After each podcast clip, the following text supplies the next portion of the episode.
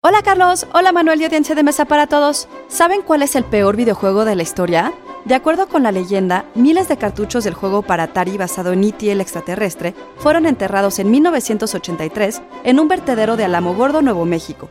¿Pero por qué los enterró ahí Atari? Institute. Masterpiece Your Life.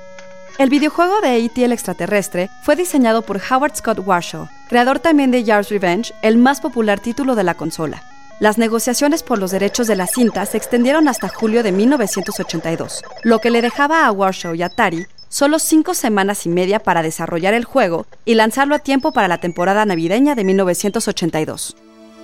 En un principio, el juego tuvo éxito y vendió 1.5 millones de copias, lo que lo hace uno de los juegos más vendidos de Atari 2600. Sin embargo, alrededor de 3 millones y medio de cartuchos o fueron devueltos o nunca se vendieron, generando pérdidas para Warner por 1.300 millones de dólares y precipitando para algunos la gran crisis de la industria en 1983. En realidad, sería el exceso de inventario lo que llevó a los vendedores a devolver miles de copias, algunas de las cuales sí acabaron en Alamogordo. Pero para Warshow, E.T. no deja de ser el juego que más rápido se ha desarrollado en la historia y que además de vender un millón de copias, hizo de él creador de uno de los mejores videojuegos y también del peor. Idea original y guion de Antonio Camarillo.